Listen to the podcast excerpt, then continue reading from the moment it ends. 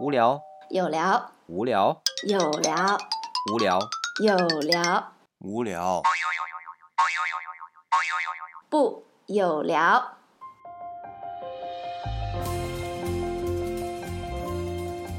欢迎大家来到我们的有聊，我是李想。我是满丽，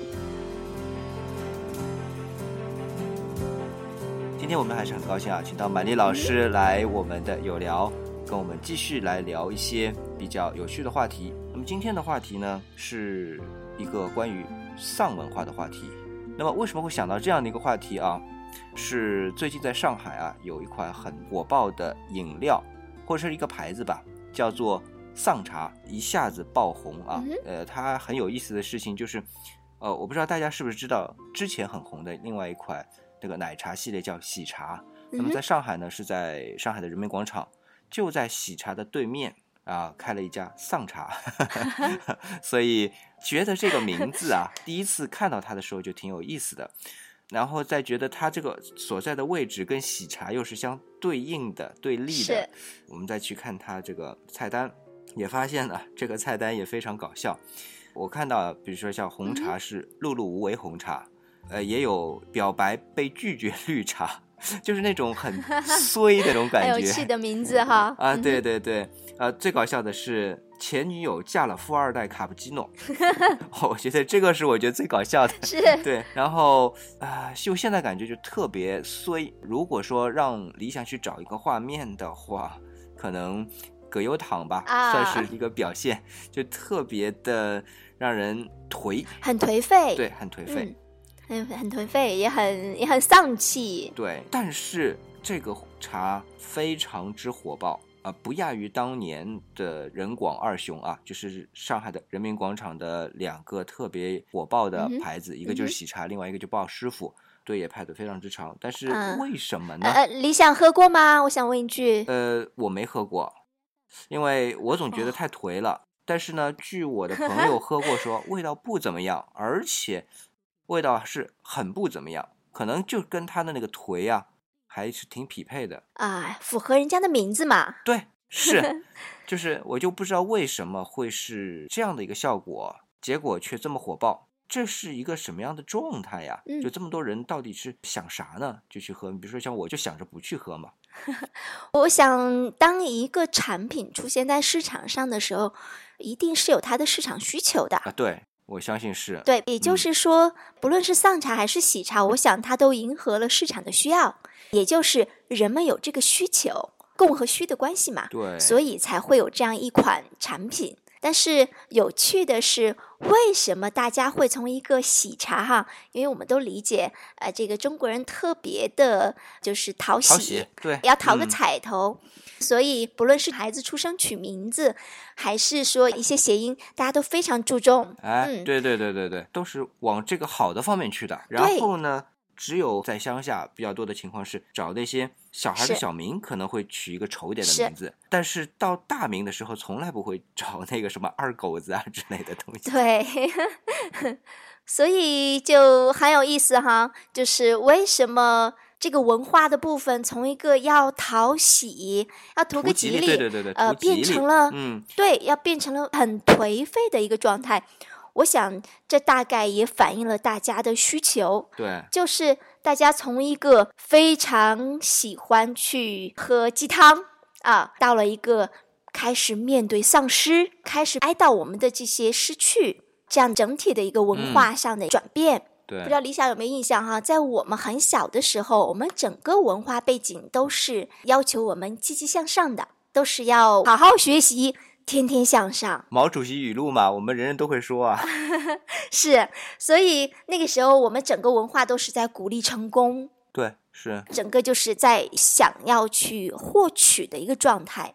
但是我们这几年却发现，我们整个的文化有了一个变化，啊，仅仅是关于纪念青春的电影嗯，就有好多，就多达一百多部，一百多部啊，什么致好吧，我都没对一百多部，什么致我们呃终将逝去的青春啊啊，然后从你的全世界路过，都是在纪念我们的青春。其实也就是说，都是在哀悼我们的逝去，甚至是我们丧失的那个部分。呃，马丽老师啊，我想串一下刚才提到的那几部电影啊。嗯哼我记得最早的那部电影应该是那些年我们一起追过的女孩，是二零一一年的，对吧？然后后面是呃致我们终将逝去的青春，呃，然后呢是呃左耳啊，从你的全世界路过呀，然后匆匆那年呐、啊，都是后面的一些电影。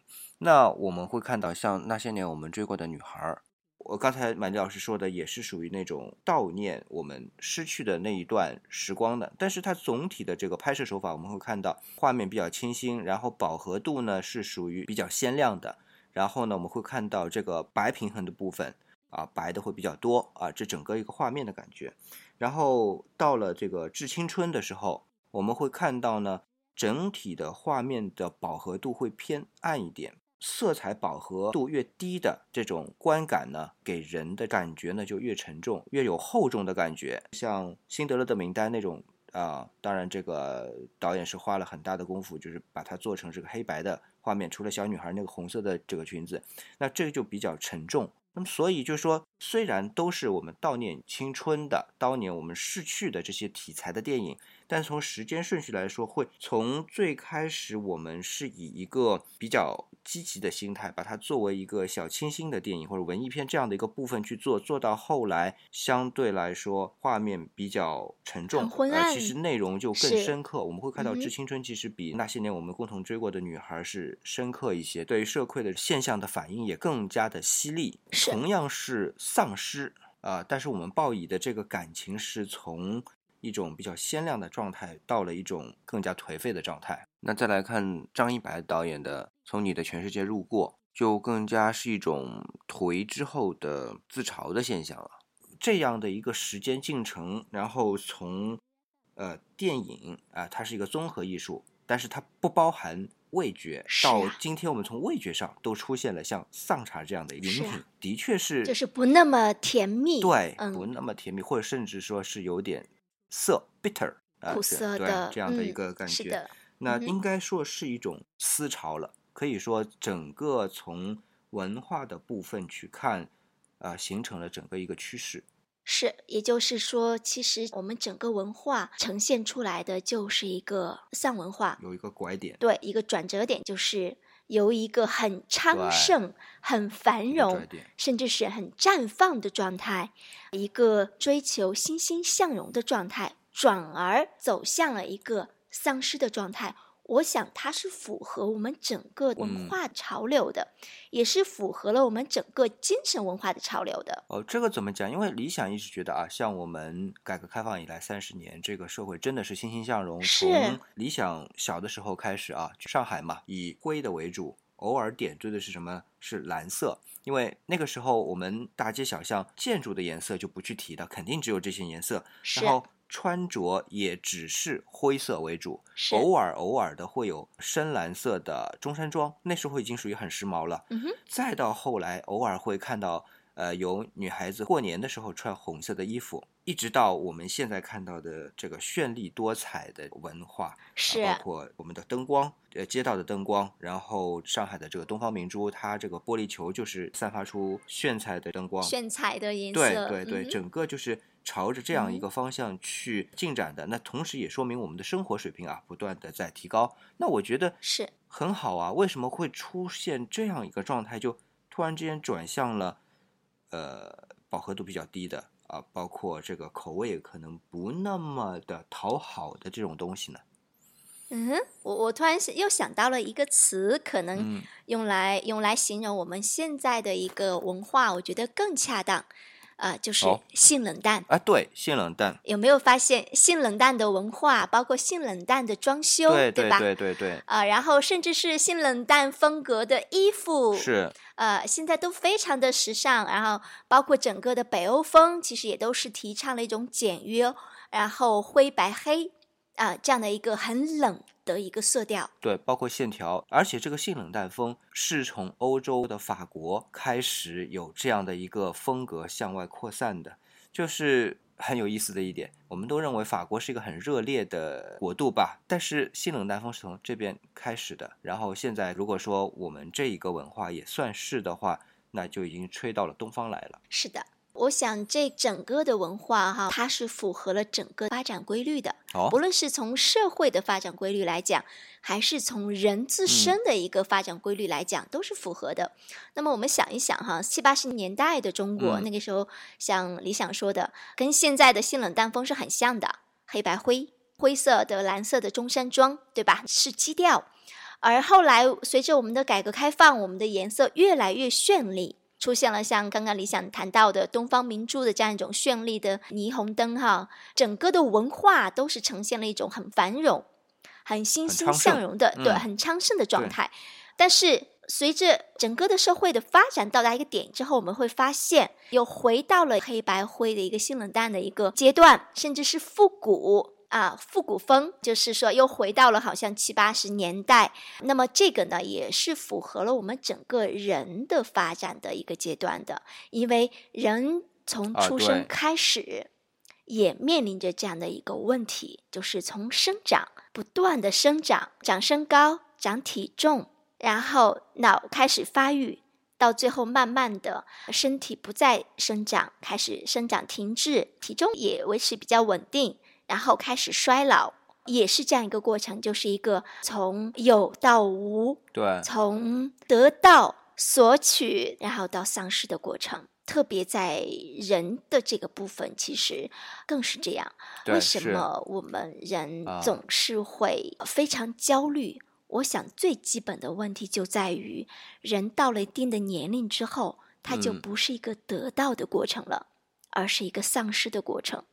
例如青春期的孩子，我们会发现青春期的孩子，青春期的孩子也是丧失吗？当然，他们丧失了那个幼稚的年幼的自己，然后他们的身高在增加，他们的体重在增加，然后他们呃开始，女孩子开始有了例假，男孩子开始有了遗精，这是一个丧失的过程，丧失的是过去，嗯，丧失的是幼稚，丧失的是当年的那一份懵懂，懵懂。迷茫，甚至是天真。嗯，对，这样说我能理解了。就是说，当他还是孩子的时候，其实他是一个比较圆融的状态，就类似于我们说的混沌的世界，一切都包容在一起。然后，当他慢慢长大的时候，各个功能开始从圆融的状态开始独立的发展。比如说他的情感部分，包括他的身体，因为我们看到孩子很小的时候，除了我们这个外生殖器之外，其实从声音啊，从相貌来说，其实男孩女孩差异本身不大。但是当他发育了之后，就会发现原来很圆融的童声，你也分不出来是男女，一下子就能知道男孩和女孩。然后身体的特征也会不一样了，一些呃性特征啊。都会有变化起来，那这些其实就是丢失了原来融通圆融的这一部分。如果是从这个角度讲，我们就能理解青春期其实也是丧失的一部分，也是一种丧失。对，而且不仅是在青春期啊，其实孩子从出生开始就已经在丧失了。一个孩子真正圆融的状态，实际上是一个胎儿的时候啊，他跟妈妈是一体的，呃，在妈妈的肚子里，在羊水里飘飘荡荡，然后是非常舒适的，没有人打扰啊。但是，一旦出生以后，他离开了妈妈的那个子宫，那是他的第一次丧失。对。然后他跟妈妈开始有了个分离，而之前他跟母亲是用同一条脐带呼吸，呃，和汲取营养。汲取营养，对，没错。那我就想到了满丽老师在前一期节目的时候聊到的一个，就是丧失，但同时就伴随着获得。对吧？啊，当然，当他丧失了跟母亲的这份独一无二的连接之后，他来到了这个世界，他睁开了眼睛，是他看到了这个美妙的世界，他的双肺开始打开，能够自主呼吸，能够闻得到花香，能够自己去吮吸母乳，能够去看见他的母亲的样子，呃，能够感受到这个世界。这当然是一种得到，对，这一切都是他的得到。而为什么我们很多人特别害怕失去？我们会发现，几乎每一次丧失对人来说都是极其痛苦和难以接受的。我想，很重要的一个原因就在于，我们知道我们丧失了什么，这是确定的，但我们还不清楚这个丧失之后我们能得到什么。因为得到什么我们不确定，所以我们害怕丧失，因为我们害怕丧失之后没有得到。对，是这样的一个状态。但是从我们现在去看人生长的每一个阶段，其实会发现，任何一个丧失都一定伴随着获得。当然，这是一定的。所以，其实这种焦虑只是说。我很明确，我丧失了什么，但是我不知道我将会获得什么。这是我们每一个人需要自己去争取的部分，或者说我们试着去获得更多的部分。那就在过去的这个整个经历当中去积累更多的能力。但是很多人会把这部分误解成我丧失了，但我不一定能获得，这就造成了很大的焦虑。呃，我不知道我的理解是不是正确啊？我们一定要纠正这样的一个观念，就是其实你在丧失的时候不用害怕，你一定是获得了。所以如果有了这样的一个概念，那我相信很多因为丧失而造成的焦虑，它就相对来说不会有那么的强烈。当然。那我记得满丽老师在上一集的时候，呃，讲到过小朋友进幼儿园的时候就会特别的痛苦，特别的难以接受，就是因为他因为他离开了妈妈嘛，因为他失去了妈妈，他失去了，但是他不知道会获得什么，所以他就特别的焦虑。其实他的哭声就代表了是他的焦虑的部分。焦虑，对，所以我们今天回过头来看我刚才说的丧茶，其实说明我们这个社会开始，哎，能接受这一部分了，是不是就能说明我们总的思潮是成熟了？是的，啊，我们在丧失的时候。我们知道一定会获得，然后至于获得的那部分该是有多大的量、多大的福分，那就看我之前的用我们啊佛教话叫你的造业是多少了。呃，当然可以这样理解。我觉得丧茶的出现绝对是一个好事，这说明在我们文化的部分开始接受丧失了，而只要我们接受丧失，就一定会有新的得到。嗯。是，那听到马林老师这些解释之后啊，我觉得回过头来再看丧茶的这些饮品的名字，可能可以从中获得一些新的启示啊。比如说天天加班冰沙，我们是天天加班，我们丧失了部分，但是既然是天天加班，那我们也该获得了成长，应该获得的成长。对，那我们会觉得很颓的一个东西叫工资不涨水果茶。现在的话，理想可能就会去点这款了。为什么呢？就觉得工资不涨，嗯，那至少我学会了去接受，否则我就不活了嘛。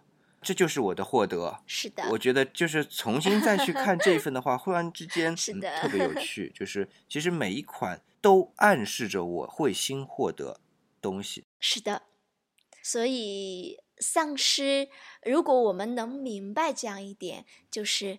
我们在丧失的同时，一定是得到的。其实我们便不再那么恐惧和焦虑。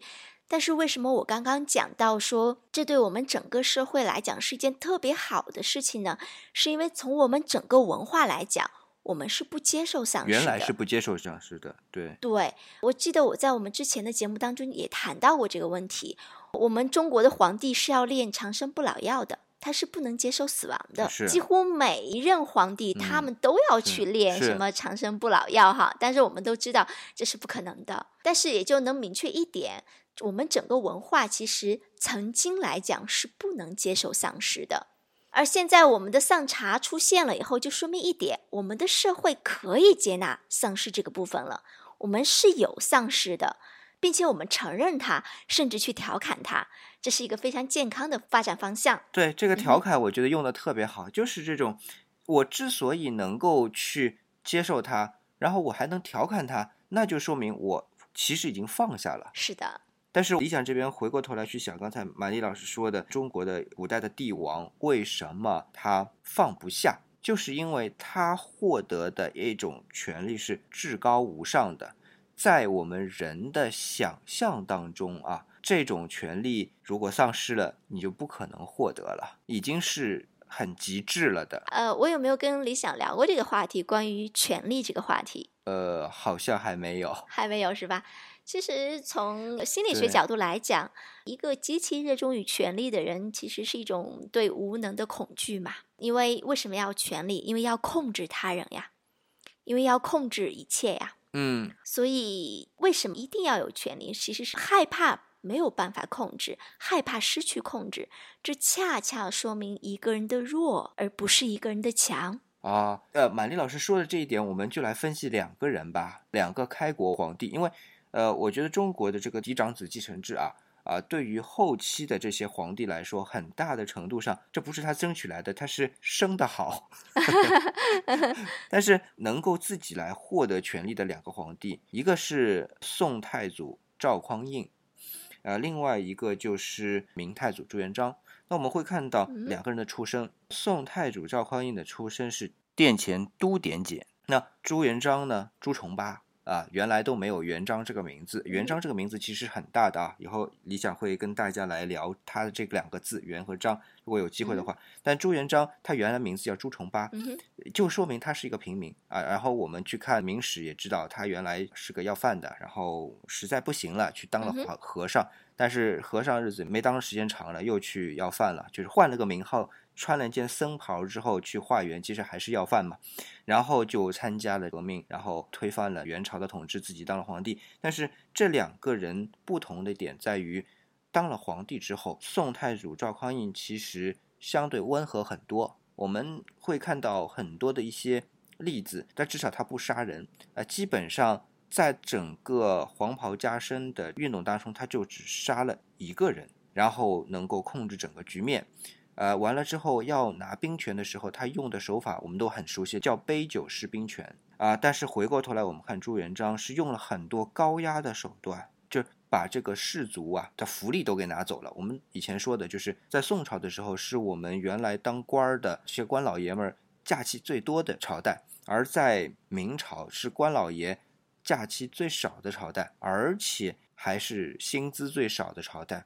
更重要的是，还得挨板子。也就是说，他是不断的用这种高强度的这种高压来征服、臣服于他的，或者是他的整个官僚系统。但是赵匡胤就不是，赵匡胤相对采用的就是很宽松的状态，包括对于老百姓也是非常宽松的一个状态。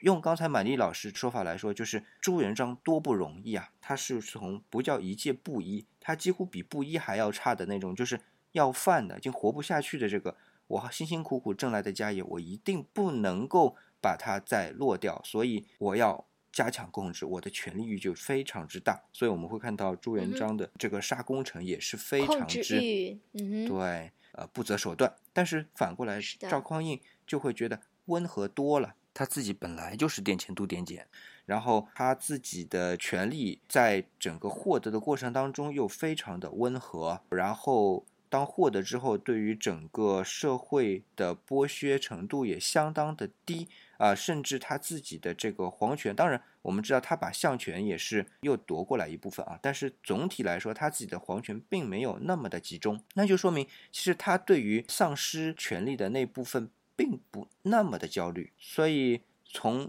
满丽老师刚才讲的这个来分析这两个开国皇帝所有的这些行为和他们成为皇帝之前的这一段经历，或者以前满丽老师讲过是嗯哼人格结构，对吧？是有关系的，而且是很明显的一个正相关的关系。是的。所以我们会发现，很多对权力欲望特别强烈的人，他们的内心其实都是非常弱小的，甚至嗯是一种很自卑、很无能的。悲屈、悲屈的这样一个状态。对，是很悲屈的这样的一个状态。嗯哼，就是一个对权力有特别大欲望的人，多半都是一个内心非常悲屈的状态的，因为权力本身就是一种对无能的恐惧啊，我要控制啊。对，那么讲到这部分，我还是回到刚才讲这个赵匡胤和朱元璋上面来，我们会看到，其实赵匡胤他是有一定理想色彩的。嗯，他所谓当皇嗯帝，当然他还是有皇帝欲啊，但是他当皇帝是当时处在北周还并不是一个大一统的王朝，然后呢，周围有很多小的割据政权，然后北方还有契丹，其他的一些少数民族政权其实是非常雄厚的力量。那么他呢更大的一个欲望是能够把天下能统一起来。明显就是他建立了宋朝之后，会看到他是把税赋啊什么都降得很低，是想把整个社会的福祉是提高。我觉得他是这样的一种理想。然后呢，朱元璋就不是。朱元璋当时之所以参加反元的农民起义，是他不参加就没活路了。啊，当然他的个人能力，我们不得不说他是很强。然后一步步的把其他的割据政权给消灭之后，自己成为了这个集权式的帝国，叫做明朝。但是他的初衷。并不是增强老百姓的福祉，所以他本身并不是一个有理想的人，而是反元的活动当中以人格魅力吧，不断的去获取资源，最后站稳了脚跟。所以你会看到他对于明朝的官僚系统这种苛刻，对于老百姓的这种苛刻，然后把老百姓封锁在土地上面，不让他们随便的移动。这一切的一切都说明他的控制欲、权力欲是极其强的，而其实没有太多的为老百姓去谋福祉的欲望的行动。所以我们看到的状态是不一样的。这就是这两个人的区别，也是这两个朝代的区别，也是这两个朝代的人民所生活的不同的状态的原因所在吧？啊，是的。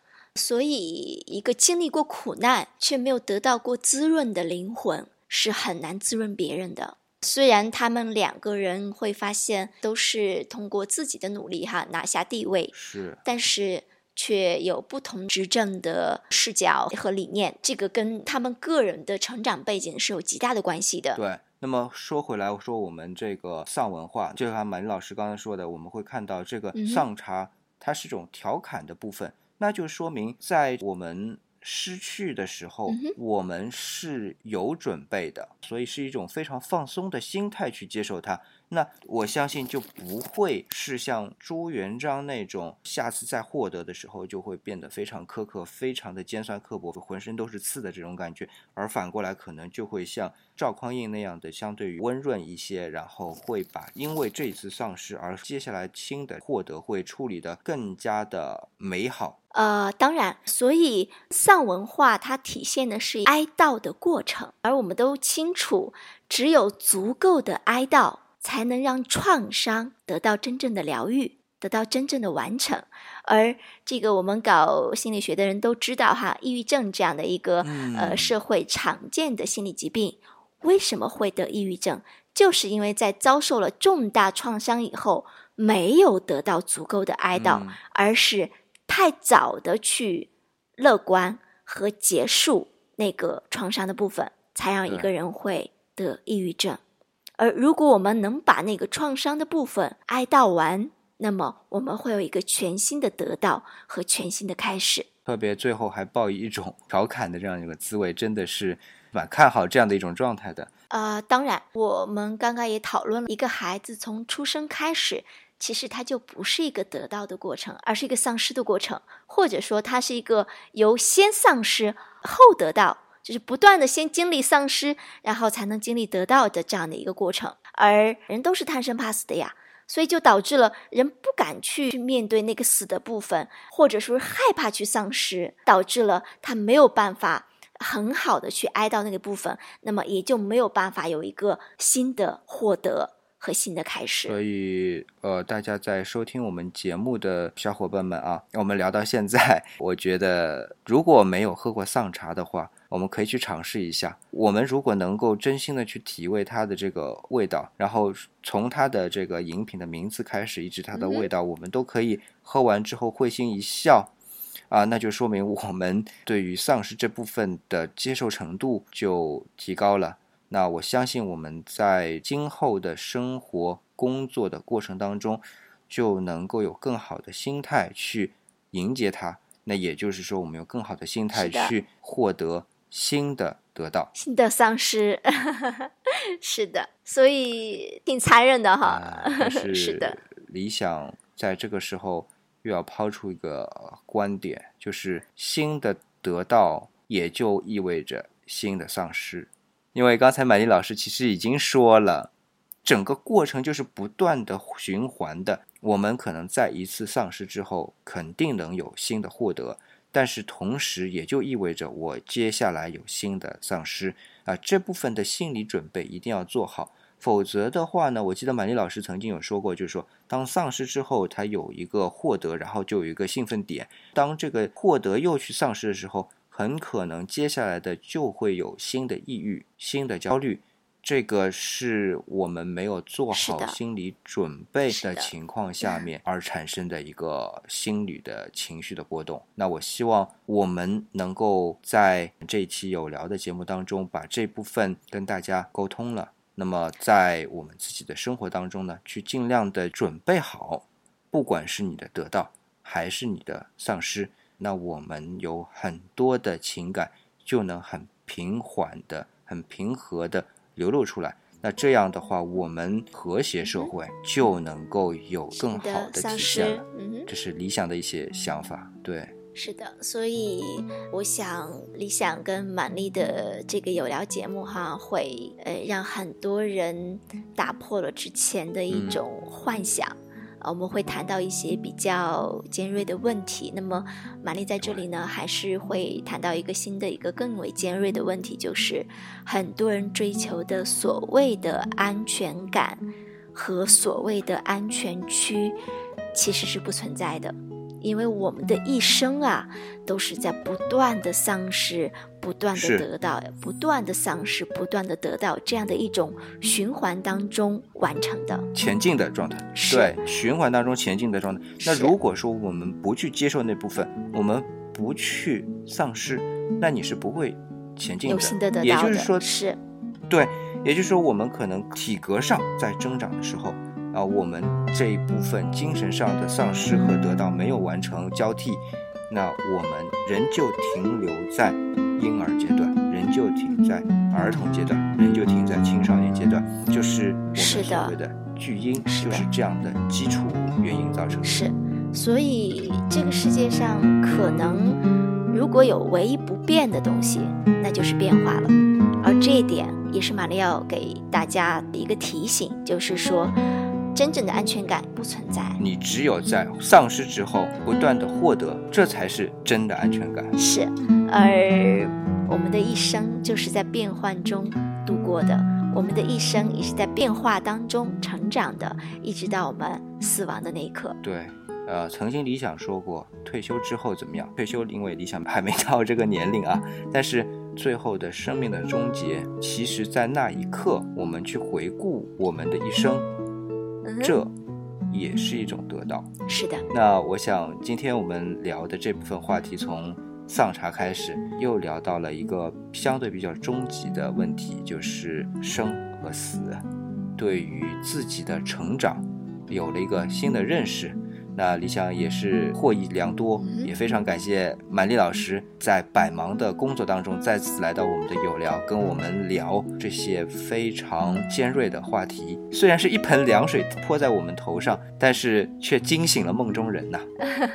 呃，也感谢李想给我这样一个机会哈，能够跟大家共同去讨论一些话题，能够去碰撞一些东西，呃，然后产生一个新的思考。对，这就是我们有聊的宗旨，就是。有新的思考，那这一部分讨论呢，就到这里了。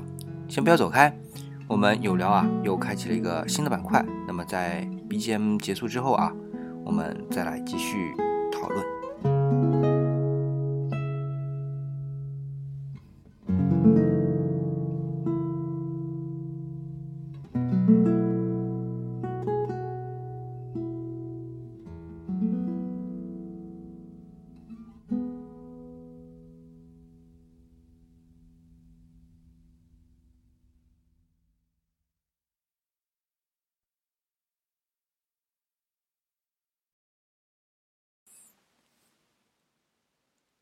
音乐结束了，那我们进入到下一个板块啊。记得前几期节目我们都预告过，说我们的官方饭团已经开团了。那么也很感谢大家的捧场啊，呃，瞬间就有一百多位小伙伴呢就加入到我们的饭团中了，也进行了很多的探讨。就在上个星期，我们第八期结束之后呢，我们就第八期的一些细节啊，在饭团里面展开了讨论。那么在谈到 UPA 乌克兰起义军的时候啊。因为聊到是有反俄罗斯情绪和民粹主义这种抬头的时候，那跟我们饭团里边的天海云峰呢就有一些沟通。那聊到这里呢，天海云峰啊就提出说，虽然这段历史已经过去了，但是呢和我们现在啊是没有隔离的。我们要时时注意到这种民粹主义的再次发生啊！的确，我们最近也看到这样的情况，所以呢，我们就要通过这样的一个节目啊，跟大家来沟通，希望大家呢能够注意到我们身边是不是还存在民粹主义。那如果真有，我们是不是要去极力的去避免它？那么如何去避免呢？在天海云峰啊，他的概念里边就认为。人就是没有了记忆啊，这部分痛苦的教训呢，并没有真正的去印刻在我们心里，所以呢，一次再一次的发生类似的问题。我是这样的一个思路啊，就是说我们人呐是由两重的思维，一重呢是感性的思维，一重呢是理性的思维。那么感性的思维呢，它是本能的，是写在我们基因里的，它只够我们的苟活，也就是刚刚够活下来而已。那么另外一个呢，理性思维啊。是应对现在越来越多的变化的，但是这一部分的记忆呢，它不是写在我们基因里边的，而且要开启这部分的记忆是需要耗费很大的能量的，所以很多人其实并不愿意去动脑筋。那么再加上很多的这些民粹主义者啊，他在宣传的时候，往往就是绕开了你的理性思维这一部分，让你直接在感性思维上面去共振、共鸣，那么就很容易会被激起我们的这种情绪来。换而言之呢，也很容易就被。忘记了我们原来这些痛苦的教训。那天海云峰啊，又说了，他说：“我说到这个苟活啊，就牵出了三观。哎，也是，其实人本来就是够活而已。那么之所以能够不断的向前发展，能存活到今天呢，这是有另外一个原因的，那就是我们的智人啊，有一个基因特别好，就是能够和人沟通。所以呢。”我就表明了我的态度，说三观呐其实是建立在意识层面的，而不是在感性思维，也就是潜意识层面的。所以呢，天海风云就认为是需要通过教育来改变，让我们去意识到这部分的内容的。不过老实说啊，通过教育机制呢，的确是塑造了很多意识，但是很多的意识啊，包括我们的这种民粹，也是通过这样的教育产生出来的。所以这个是挺恐怖的一件事情，就是教育它是。两面性的要看我们的教育该怎么去做。那最后，我觉得天海风云讲的一句话，我觉得还是蛮中听的啊。他说，教育的分量其实就在于此，就要看我们呐是怎么样去教育。所谓十年树木，百年树人的一种思潮、一种心智啊，是延绵不断的悲剧反复去重演呢，就是我们的教育啊，并没有根植到我们的心灵中去。嗯，我觉得这句话就特别的中肯。那所以，我呢。在这里啊，就把我们在饭团里边讨论的一些内容啊，也在节目中跟大家来分享。那如果你也有你的观点，那也欢迎你呢加入到我们的饭团当中来。那么怎么来到我们的饭团啊？很简单，就是大家在微信公众号里边订阅饭团服务号，那然后呢，就从发现里边啊就能找到我们的有聊，然后你就订阅我们的有聊呢，就可以参与到我们的讨论当中了。我们每周啊。都会就我们这一期的话题分解出若干个小话题进行讨论。那当然了，理想这边还有一些其他话题也会穿插在一起啊，跟大家来交流。那非常欢迎大家来到我们的饭团，跟我们互动，跟我们交流，跟我们迸发思想的火花。好，今天呢节目就到这里，感谢您的捧场。啊，谢谢大家，谢谢，嗯，我们下期节目再见，拜拜。